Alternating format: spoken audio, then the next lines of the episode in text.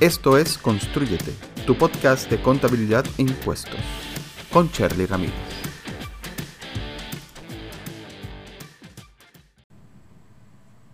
Hola, escuchas. Has llegado al primer episodio del podcast Constrúyete en contabilidad e impuestos. Esta vez le voy a hablar de la historia de los impuestos. En el episodio anterior era la presentación y explicarle un poco quién era, por qué nació este espacio y cuál era la finalidad. Tengo mucha información que compartir con ustedes, pero como sé que es un poco compleja porque estamos hablando de contabilidad e impuestos, quiero ir presentándole los episodios con un orden, de manera que para ustedes sea muy fácil entender. Siguiendo con ese principio, en este episodio les voy a hablar de la historia de los impuestos. La historia de los impuestos es súper antigua. Sí, es increíble lo antiguo que son. Este podcast me encantó particularmente y lo disfruté mucho al grabarlo y hacer la investigación de la información. Como les voy a hablar de historia, quisiera que a medida que les voy contando, imagínense todo lo que les, les voy hablando. Bien sea que se ubican en aquella época o bien sea que se ubican en la situación como que si fuese en el día de hoy. Desde las primeras sociedades humanas los impuestos eran aplicados por los soberanos o los jefes de forma obligatoria. Las primeras leyes tributarias se originaron en Egipto, China y Mesopotamia. Esto es un poco de historia universal de la que vimos en el cole. Claro, en el cole vimos los aspectos más importantes de esta época. En este podcast les voy a contar un poco la parte oscura o la que no se cuenta con frecuencia. Vamos a empezar a ver cómo eran los impuestos en Egipto. En Egipto el impuesto era el trabajo físico, lo que llamaban la prestación personal. Como ejemplo de esto tenemos la construcción de la pirámide del rey Keops, que duró 20 años en construirse y donde aproximadamente 100.000 personas trabajaron. Es decir, esas personas pagaron su impuesto. En Etiopía, además de que la gente tenía que pagar los impuestos, tenía que arrodillarse ante los cobradores del faraón y pedir gracias nada más de imaginarlo me causa rechazo. En Grecia crearon un impuesto conocido como eisfora.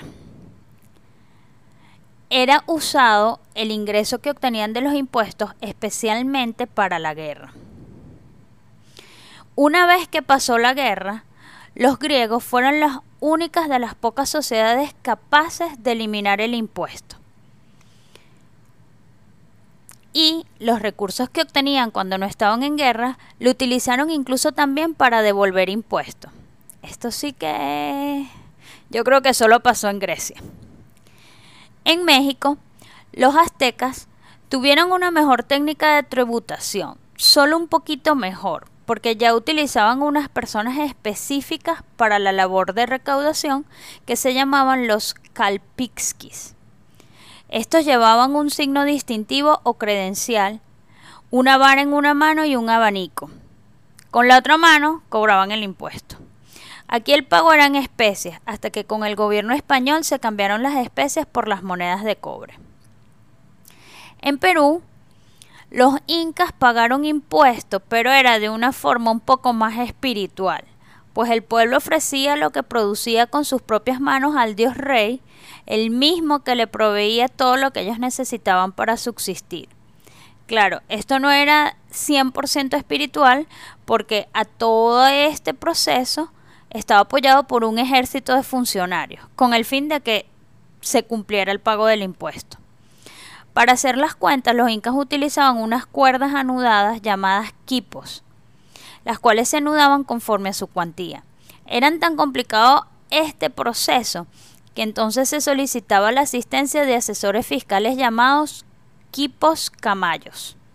Ahí empezamos a aparecer los profesionales de impuestos.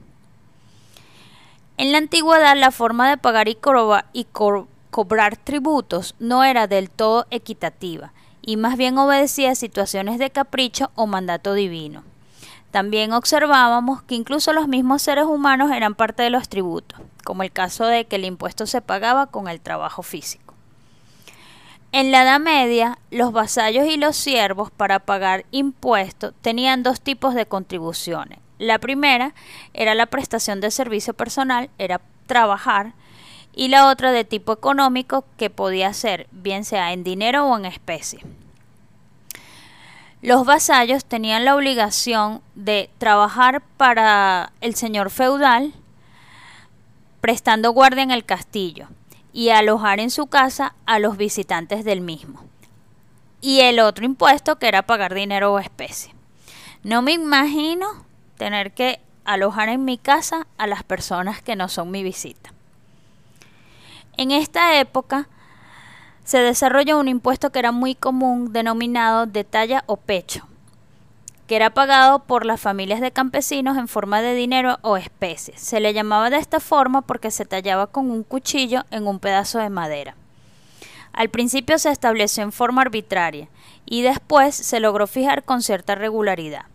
Lo que se recaudaba en esta época era destinado para diversos fines, pero principalmente para el casamiento de la hija del señor feudal, para armar caballero al hijo del señor feudal, pagar el rescate del señor o incluso adquirir equipo para las cruzadas. Además de estos impuestos, existía un impuesto que grababa la propiedad territorial, que también consistía en una talla en madera. En la Edad Media las contribuciones que se cobraban llegaron a ser humillantes, indignas e intolerables, por ser impuestas obligatorias y arbitrariamente.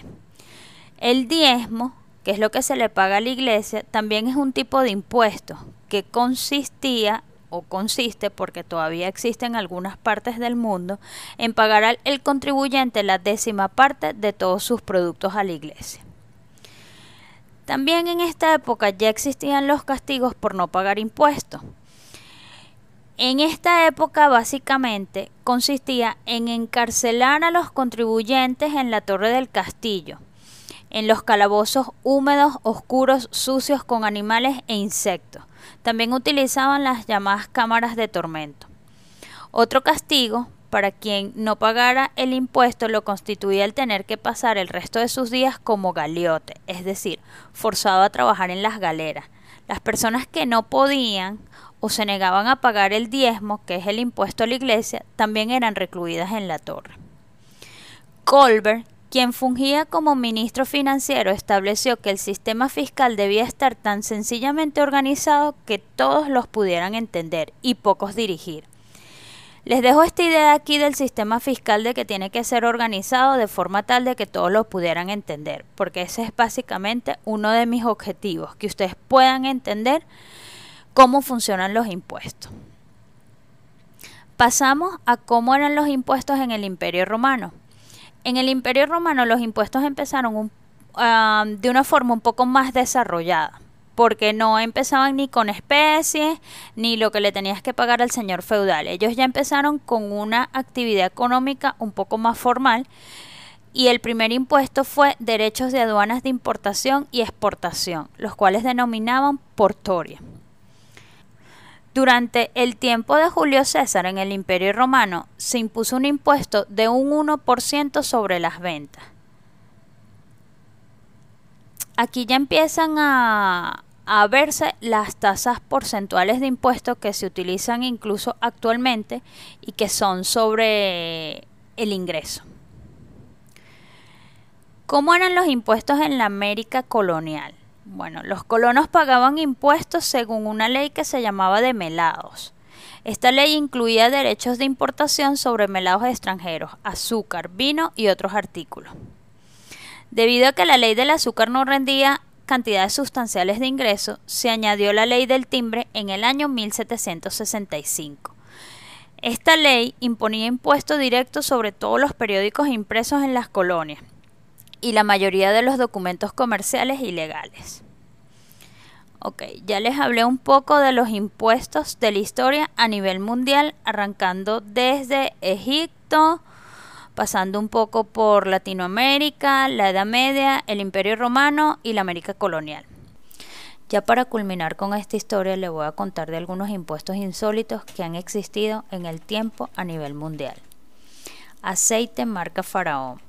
Los faraones del antiguo Egipto, a través de sus recaudadores llamados escribas, tenían un impuesto sobre el aceite. Los egipcios no solo tenían que pagar una, tasa para poder usar aceite, estaban obligados a comprar el aceite del faraón. Pero el abuso no terminaba allí. Reutilizar el aceite estaba prohibido y el gobernante enviaba a sus funcionarios a revisar que la gente usara aceite fresco. Un pis costoso. En la antigua Roma se empezó a tasar un producto bastante más sorprendente que el aceite, que era la orina. Resulta que el amoníaco de la orina tenía varios usos industriales, sobre todo en la lavandería.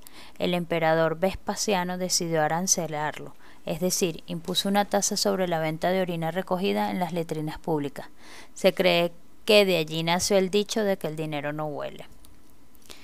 Por las barbas de Enrique y Pedro. El rey Enrique octavo de Inglaterra se le ocurrió otra cosa curiosa con la que podía lucrarse, las barbas. Impuso un impuesto a todo hombre que usara barba, con una tasa que variaba según la condición social del usuario. La idea era que fuera una señal de clase alta. Tenías suficiente dinero como para pagar una tasa para usar tu barba. Con vista cuesta más. Los británicos cobraban impuestos a los más ricos arancelando las ventanas. Sí, cuantas más ventanas tuviera una casa, más impuesto tenía que pagar su dueño. La lógica era que las personas más acaudaladas tenían las propiedades con el mayor número de ventanas, pero lo cierto es que este impuesto llevó a que las personas construyeran casas con menos ventanas, e incluso hoy en algunas casas antiguas pueden hallarse espacios donde hubo ventanas que fueron selladas con ladrillo. Los problemas de salud que trajo la falta de ventilación hizo que en 1851 el impuesto fuera anulado. Vacas flatulentas.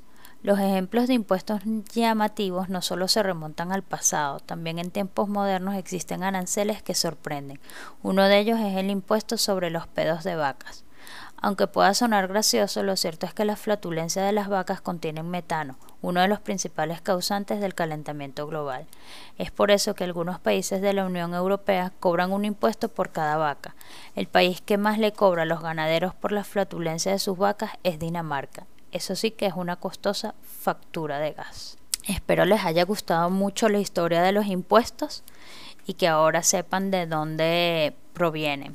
Si tienen alguna pregunta o duda, pueden contactarme por mis redes sociales como sraspro.